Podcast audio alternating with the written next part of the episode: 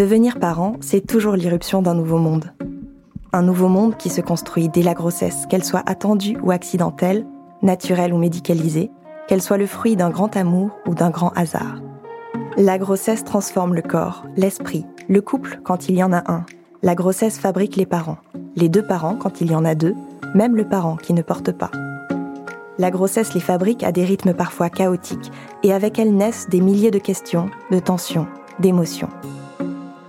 Je suis Brune Bottero et dans ce podcast de Mustela, je vais vous faire entrer dans la peau des parents, à la découverte des différentes étapes de la parentalité.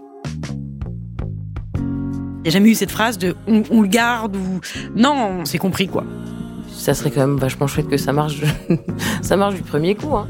Et du coup là je fais le test et là il est vraiment positif. Et tout d'abord, dans cette première saison, c'est neuf mois, pas comme les autres.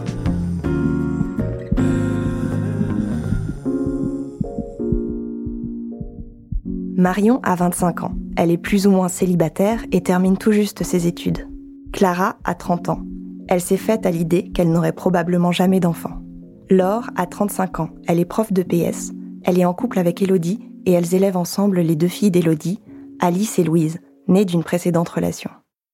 Nous nous glisserons dans la peau de ces nouveaux parents-là, Marion, Clara et Laure, mais aussi Maxime, Simon et Elodie, qui ne portent pas les enfants à venir mais dont la parentalité se construit aussi à ce moment-là.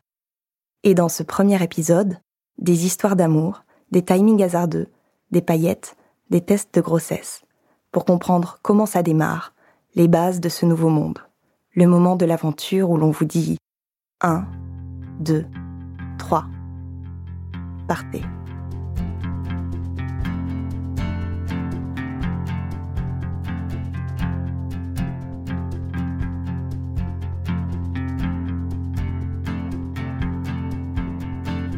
Pour Marion, L'aventure commence avec Maxime. Alors Maxime, c'est hum, mon premier amour. On s'est rencontrés au lycée. On était amis. Ensuite, on était amants. Et hum, après, on était amoureux. On a été ensemble euh, pendant toute la période de nos études. Puis on s'est séparés. Et il est parti vivre en Amérique du Sud. Moi, je suis partie vivre à Paris. Et on s'est retrouvés, en fait, quand il est rentré. Et on a, je crois qu'on n'a jamais trop cessé de s'aimer, en fait. Quand Laure et Élodie se rencontrent, Élodie a déjà deux filles, Alice et Louise, d'une précédente union. Laure devient leur belle-mère, mais Élodie, son rêve, c'est trois enfants, pas deux. Elle en parle à Laure. Quand Élodie me parle d'enfants, ça me panique pas, mais ça m'interpelle pas non plus. Non, non, vraiment, c'est étonnant. Je vais pas parler d'un déclic qu'il y a eu un jour, mais quand elle m'en parlait, elle, c'était pas encore très clair euh, dans ma tête à moi, en fait. Je saurais pas vraiment expliquer euh, comment tout d'un coup tout ça est arrivé. Euh, dans nos façons de d'être et de vouloir vivre des choses chouettes avec Hello, on, s'était euh, créé un petit un petit calepin avec des petits bons. Et dans ces petits bons, du champagne, souvent du champagne, un peu à droite, à gauche, des massages, des cunilingus aussi, des, des petites choses, des petites attentions même si je pense que l'envie d'enfant n'était pas là, j'ai toujours eu, vraiment à cœur de, lui faire plaisir. Et donc, j'avais inséré un petit bon, euh, bon bébé. Voilà, un bébé, faire un bébé avec toi. Voilà. Donc, c'est vrai que le bébé était peut-être la, la chose la plus sérieuse que j'ai pu écrire, tout en me demandant si euh, ça allait arriver. Je pense que quand je l'ai fait, c'était plus pour la faire sourire euh, qu'autre chose. Pour Clara, tout a commencé par une résignation. Il se trouve que quand j'ai eu 27 ans, euh, j'ai eu des problèmes enfin, avec mes règles. J'arrivais, enfin, j'avais plus mes règles, et donc j'ai consulté ma, gynécologue qui euh, m'a fait faire des examens et on s'est rendu compte que j'avais des, ovaires polykystiques. Donc que je voulais pas beaucoup et que j'aurais certainement des difficultés à avoir des enfants ça m'a fait un peu un choc parce que je me suis dit ah mince j'aurais peut-être pas d'enfant ou alors ce sera difficile. En tout cas je me suis mis en tête que j'en aurais pas. Et bon bah c'est pas grave, je change les plans de ma vie. Voilà, une... j'essaie de construire ma vie euh, autrement et de me dire qu'il y avait plein d'autres trucs dans la vie. Euh, qu'on pouvait aussi très bien être heureux en couple sans enfant et euh, qu'on pouvait faire plein de choses et que ça pouvait aussi permettre d'avoir plus de temps dans la vie pour faire d'autres choses. Quand Maxime est rentré de Colombie, au début, j'étais pas très à l'aise avec l'idée qu'on noue euh, une nouvelle relation, quelle qu'elle soit. D'ailleurs, je lui ai dit euh, assez rapidement que je préférais qu'on soit pas amis. Ça me faisait un peu peur. On fait beaucoup la fête, on rigole, on voit nos potes. Et petit à petit, on se rapproche. Physiquement, je veux dire. on se voit de plus en plus. Puis on finit par recoucher ensemble. Ça fait un moment que je prends pas contraception et Maxime, il le sait. La possibilité d'être enceinte, euh, j'envisage parce que vraiment, autant au début, quand on, recommence à coucher ensemble, on fait attention à mes cycles d'ovulation. Mais euh, on fait donc de moins en moins attention et je sais que, que du coup, ce sont des choses qui arrivent en fait. J'ai découvert mes ovaires polykystiques, donc je prenais déjà plus la pilule. Hein. c'est comme ça que j'ai découvert parce que j'avais plus mes règles même euh, ce qui peut arriver quand on arrête la pilule, mais moi ça a duré, ça a duré un peu de temps. Et donc euh, là j'ai consulté ma gynécologue et euh, et elle n'en revenait pas.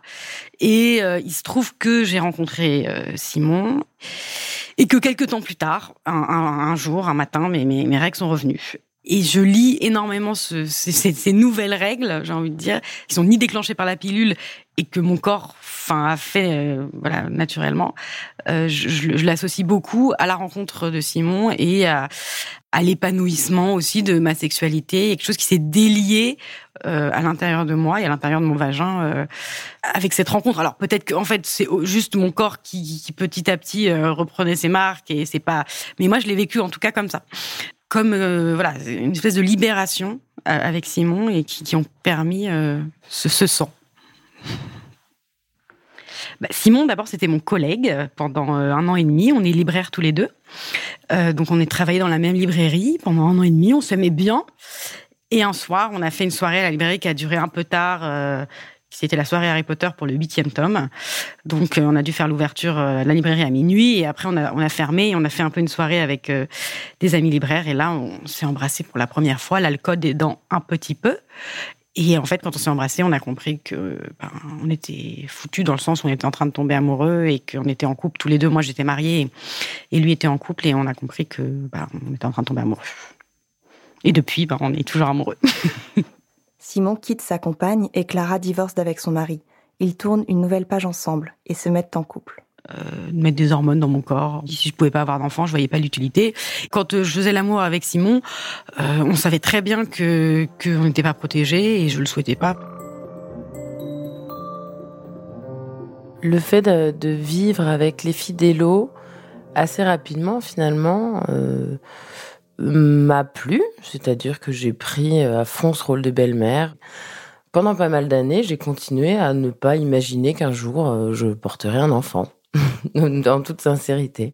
Elodie, à 40 ans, a déjà vécu deux grossesses. Elle considère maintenant que c'est derrière elle. Mais son rêve de maman reste d'avoir trois enfants.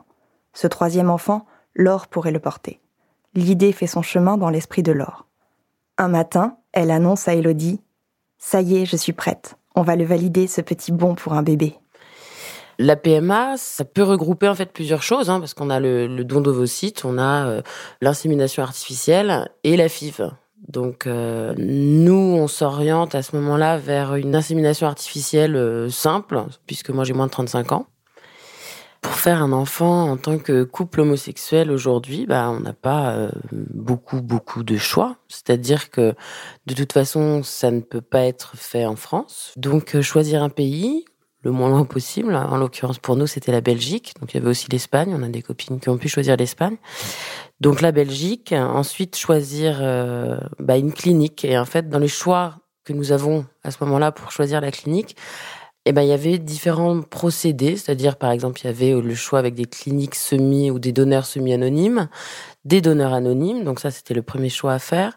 Deuxième choix, des cliniques qui proposaient euh, des lots de 5 doses de paillettes, donc euh, de 5 doses de, sperme d'un même donneur, ou des cliniques qui proposaient, on appelle ça le one shot, mais euh, qui proposaient une dose euh, de, paillettes par une dose de paillettes. Laure et Elodie optent pour une dose unique. Et en fait, c'est ce qui nous plaît à ce moment-là, c'est de se dire, euh, voilà, nous, on a envie d'y croire euh, et on n'a pas plus envie de se dire si jamais ça marche du premier coup, euh, qu'est-ce qu'on ferait des, des, quatre autres? Parce que mon idée, c'est d'avoir un enfant, mais pas deux ni trois, et de me dire que ça pourrait peut-être marcher du premier coup. Lors d'une PMA, on peut choisir entre donneur anonyme et donneur semi-anonyme. Choisir un donneur semi-anonyme, c'est donner la possibilité à son futur enfant d'avoir les coordonnées de son donneur le jour de ses 16 ans. Voilà, c'est un donneur euh, qui euh, permet à un couple de nanas euh, d'avoir un enfant. On a fait le choix de ne pas connaître ce, donneur. Et évidemment, le choix de la clinique se fait aussi sur des critères purement pratiques. Pourquoi Gand Parce que c'était le plus proche de chez nous et surtout, a priori, là où il y aurait le moins de monde, ce qui nous permettrait de, faire l'aller-retour dans la journée, puisqu'il fallait qu'on puisse potentiellement déposer les filles à l'école et, venir les chercher en, fin de journée, tout en allant faire euh, la PMA euh, en Belgique. Pendant ce temps-là, Marion se rend compte qu'elle n'a plus ses règles et le mentionne à Maxime sans s'inquiéter. Donc après cinq jours de, retard de règles, je, vais à la pharmacie, j'achète un test euh, toute seule. Clara, elle, pense toujours qu'elle ne peut pas tomber enceinte. J'ai mis quelques temps parce que comme j'avais, ça m'était déjà arrivé d'avoir du retard dans mes règles, même si ça m'arrivait plus trop, euh, j'ai mis un peu de temps parce que je me souviens qu'avec Simon on avait fait l'amour et que j'ai perdu un peu de sang. Et je me suis dit ah elles vont arriver. Quelques jours sont passés, ça faisait quand même peut-être 4-5 jours de, retard. Et comme ça m'arrivait plus, je suis allée à la pharmacie et j'ai acheté un test de grossesse. Et donc, on a pris rendez-vous dans cette clinique et là, on nous a expliqué qu'il y aurait deux rendez-vous. Donc, un premier rendez-vous, euh, enfin deux, au minimum deux venues. C'est-à-dire que la première venue où il fallait euh, venir avec des examens médicaux. Donc, c'était un rendez-vous gynéco. Et un deuxième rendez-vous dans la même journée, psy. Voilà, donc on, s'est lancé et assez rapidement, bah, on y allait. Voilà, euh, en faisant euh, notre aller-retour euh, dans la journée comme comme imaginé et en fait ça s'est très très bien passé et tout bien fait. Lors du rendez-vous gynéco, bah, l'idée c'est de traiter un peu le dossier médical de, donc le mien parce que c'est moi qui allais porter. Et l'autre chose, c'était aussi de voir Hello, d'essayer de trouver aussi l'idée du donneur qui pourrait morphologiquement lui ressembler peut-être brun, euh, grand, euh, comme elle est, quoi. Et là, en fait, on est sorti de ce rendez-vous euh, gynéco avec la phrase Bon, bah, votre prochaine ovulation, vous revenez. Clara, de son côté, achète un test de grossesse. Je retourne à la librairie, je, je le cache un peu, je rentre dans les toilettes, je fais pipi sur mon test. Et enfin là, c'était voilà, sûr, il y a marqué euh, enceinte. J'attends le lendemain pour euh, faire le test. Et à ce moment-là, je suis avec euh, Maxime dans mon studio, dans le 18e. On vit pas vraiment ensemble, mais bon, il est souvent là quand même. Et ce matin-là, je m'enferme dans la, dans la salle de bain. Il est dans la cuisine et il se doute pas du tout que je suis en train de faire un test de grossesse. Et en fait, il, apparaît deux barres, mais la, la première est nette mais il y en a une deuxième à côté qui est floue, quoi. C'est pas une vraie barre euh, sûre et certain. Ça y est, tu, es enceinte. du coup, ça me perturbe, puisque sur la boîte, il n'y a pas la possibilité d'avoir de, une barre à moitié présente. et du coup, je, range le test et je décide de rien dire à Maxime, puisque je sais pas trop comment lui dire. Et en fait, j'ai peur de lui dire que je suis enceinte et de pas l'être et j'ai peur aussi de lui dire je ne suis pas enceinte et de l'être. du coup, je décide de rien dire et d'attendre de faire un autre test. Et puis, hum, pour moi, c'est un choc énorme de juste, pour la première fois, envisager sérieusement la possibilité d'être enceinte. C'était sans appel, c'est sûr. Euh, c'était pas des petits points, des petits, des petits traits. C'était vraiment marqué enceinte. Je sors des toilettes et euh, Simon euh, est devant moi et je dis, euh, je, suis enceinte, un peu, un peu vraiment stupéfaite, euh, stupéfaite et un peu heureuse quand même. Et euh, Simon me dit, mais, il faut qu'on prenne rendez-vous chez le médecin, ce qui, enfin, ce qui veut dire, il, faut, enfin, il faut que, que tu avortes, quoi. Et j'avais même pas eu le temps d'y réfléchir que Simon me dit ça. Donc précipité dans tout ça, je dis, je, réponds oui, d'accord, ok. J'ai pris très vite rendez-vous euh, pour une échographie euh, de datation de grossesse. Et ensuite, j'ai appelé le, planning familial pour pouvoir avoir un premier rendez-vous euh, avec avec une médecin. Marion, elle, ne dit rien. Ce test tombe le jour de l'anniversaire de sa sœur. Donc l'après-midi, elle part la rejoindre et demande à sa meilleure amie de venir aussi. Et donc là, j'arrive chez ma sœur et je leur montre le test. Et elles, sont super choquées. Et là, euh, elles sont catégoriques sur le fait que ce n'est pas du tout le moment et que c'est complètement euh, invraisemblable de faire un enfant dans ces conditions, euh, surtout sachant que voilà, on n'est pas en couple, quoi. Là, la possibilité de d'avorter est clairement formulée par ma sœur très vite, quand je lui montre le, test, elle me dit euh, Enfin, ne t'inquiète pas, Marion, il n'y a pas de souci. Moi, je, je te prends rendez-vous. Euh, je t'accompagne si tu veux, si Maxime ne se sent pas de venir avec toi pour avorter. Et du coup, moi, j'ai dû commencer à dire à ce moment-là Ben. Wow, wow, wow, je suis pas sûre en fait de vouloir avorter. Je, je sais pas. C'est un peu le flou, quoi.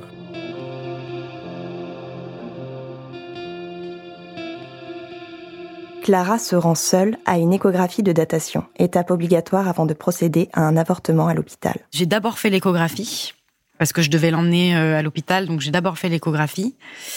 Et euh, la, sage-femme a dit, je vois bien la poche, je vois bien le petit filament euh, qui relie. voilà. Donc euh, je dis d'accord, très bien. Et j'étais un peu fascinée.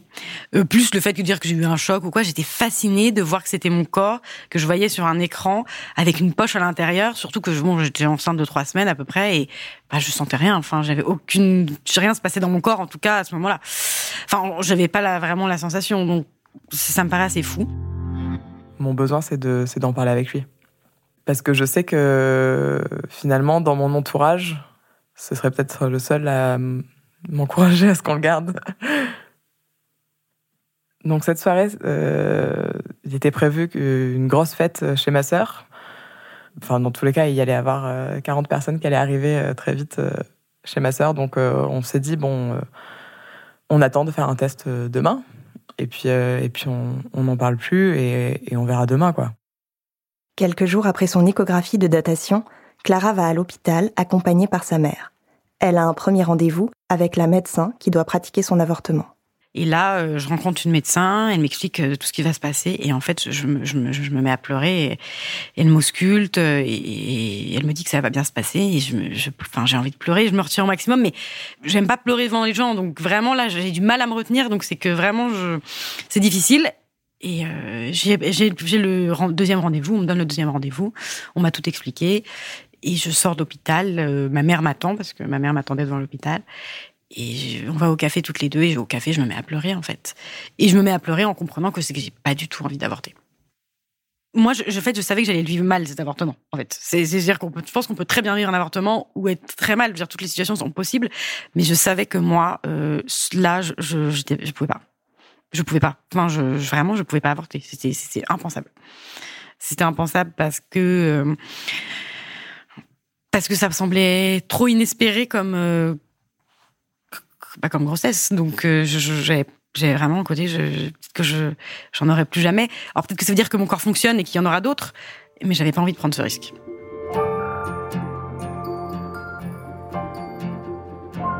Une fois qu'on est revenu de Gand, euh, bah, l'excitation de folie, c'est-à-dire que là, on s'attendait peut-être tellement pas à ce que ça puisse arriver si vite bah, euh, on était un peu comme euh, survolté. Alors, je pense beaucoup plus moi, mais c'est finalement Hello qui a quand même acheté tous les tests. Je crois que j'en ai fait tous les jours. Hein.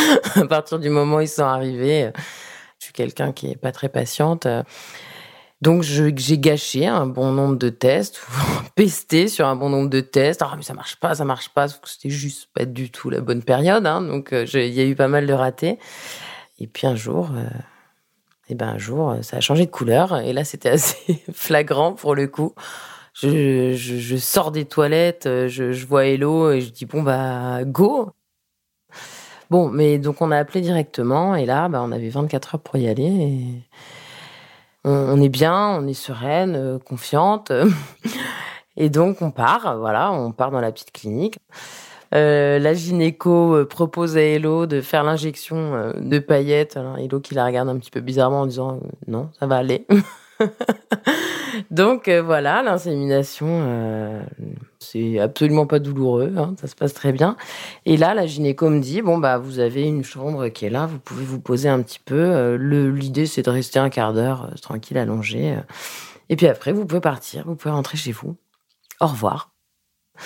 On se retrouve avec Hello sur ce petit lit d'hôpital, bah, se serrer très fort, hein, en y croyant quand même, en se disant euh, bon, et ça serait quand même vachement chouette que ça marche, ça marche du premier coup. Hein. Et là, donc, il, bah, faut reprendre la voiture pour repartir. Euh, et j'avais un, un, film en tête euh, avec Sharon Stone qui se retrouve pareil après une PMA dans sa voiture et qui met les jambes en l'air histoire d'être sûr que ça redescende pas. Donc je me dis bon bah ça mange pas de pain, hein, je, vais faire pareil. Donc euh, l'homme me regarde, me dit mais qu'est-ce que tu fais là avec tes jambes en l'air? Je dis bah je sais pas, on est sûr que ça redescendra pas. Donc je fais le trajet euh, Gand Paris euh, avec les jambes en l'air dans la voiture. On parle pas beaucoup, on je pense qu'on est un peu euh, voilà, on, on attend, c'est pas trop on, on s'affole pas mais on reste très très discrète mais très sereine, toujours aussi amoureuse. Voilà. Je rentre de, cette insémination euh, et là je pense que j'ai dû flinguer pareil un nombre incalculable de tests de grossesse à le faire un peu prématurément. Je suis survoltée.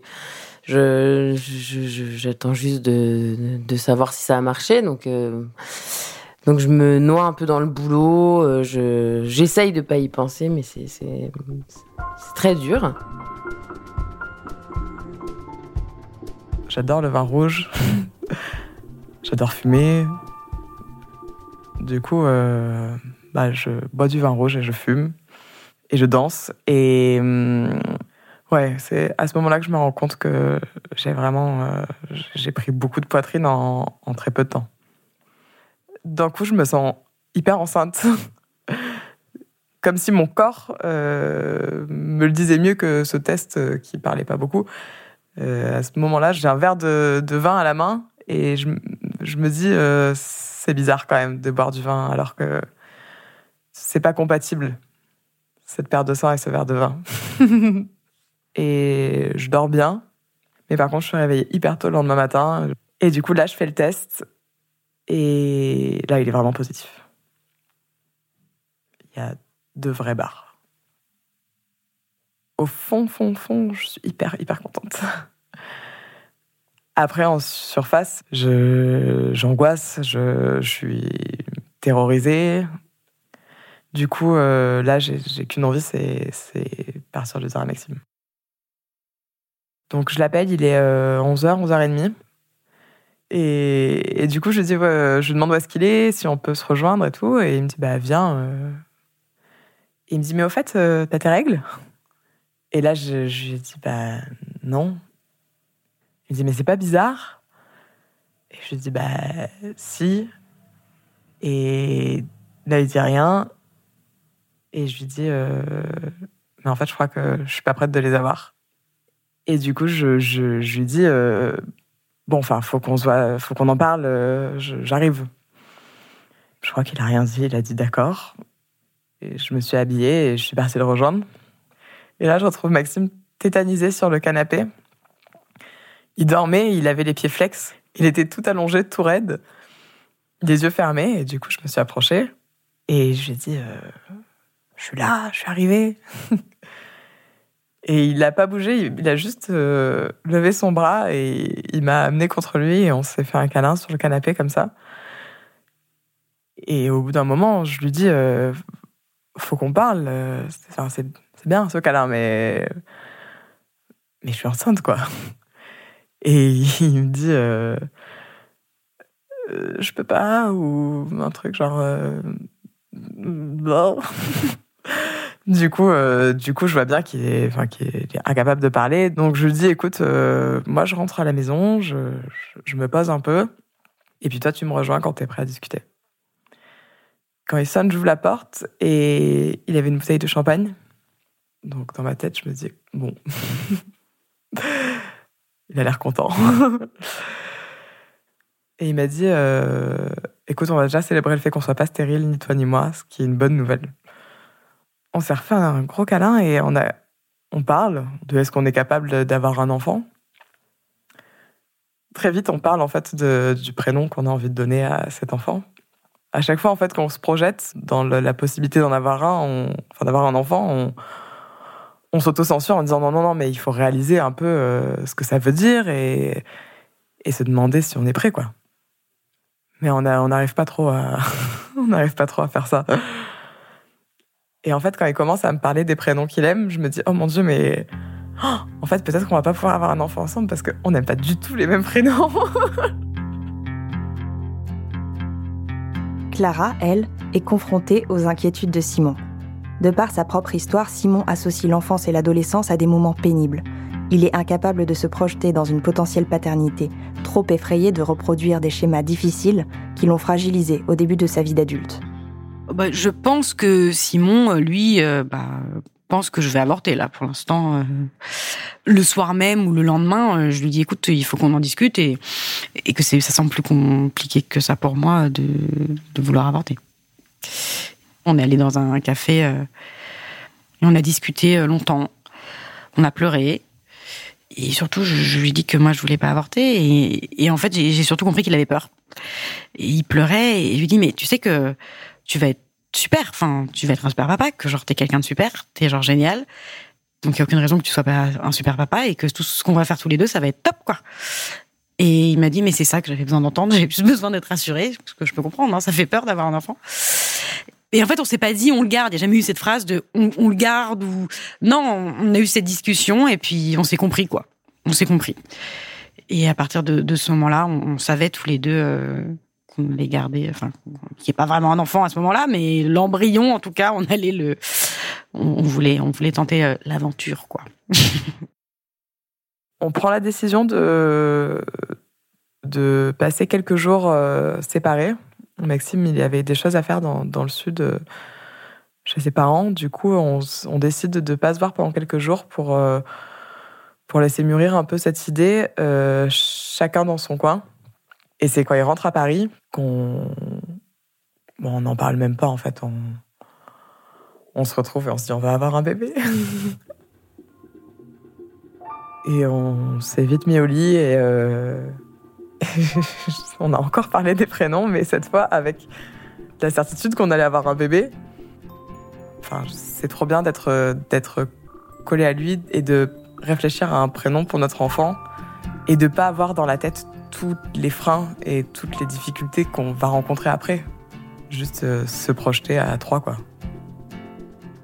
Et je crois qu'à ce moment-là, euh, la chose qui me rend le plus heureuse, c'est en fait de me projeter avec lui. Même pas à trois, mais à deux. Et un jour, euh, premier test de grossesse, il y a une petite barre rose qui arrive quand même là. Euh, bon, mais rien de très, euh, rien de très sûr. Donc je dis rien, je, dis rien à Hello sur ce coup-là. Je me dis merde, j'ai encore flingué un test pour rien. Elle va m'engueuler.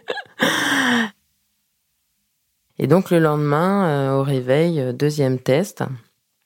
Et bon, bah là, euh, clairement, euh, voilà, les, deux traits euh, étaient phosphorescents.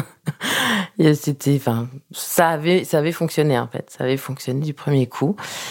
Donc, je, je sors de ce petit examen dans les toilettes et je, je en fait, j'ai pas pu attendre de, de, de trouver comment j'allais pouvoir le dire, dans quelles conditions, un peu drôle ou un peu, je sais pas. Enfin, je n'ai pas cherché à essayer de faire dans la dentelle. J'ai juste euh, dit à Hello que, enfin, je lui ai tendu le, le, le, test en fait.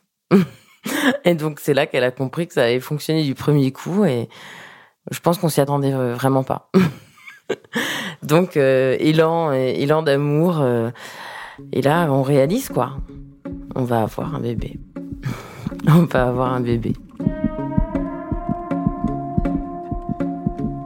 Dans le prochain épisode de Dans la peau des parents, nous retrouverons Marion, Clara et Laure dans les tout premiers temps de leur grossesse respective, ces premières semaines pendant lesquelles ça devient réel.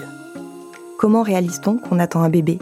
Que se passe-t-il intimement, physiquement, lorsqu'un embryon s'installe, mais que personne ne peut encore le voir? Je suis Brune Bottero et Dans la peau des parents est un podcast de Mustela, produit par Louis Créative et réalisé par Anna Bui. Vous pouvez retrouver l'intégralité des épisodes de Dans la peau des parents sur Apple Podcast, Google Podcast, Deezer, Spotify et toutes les applications de podcast. N'hésitez pas à nous laisser des étoiles et des commentaires.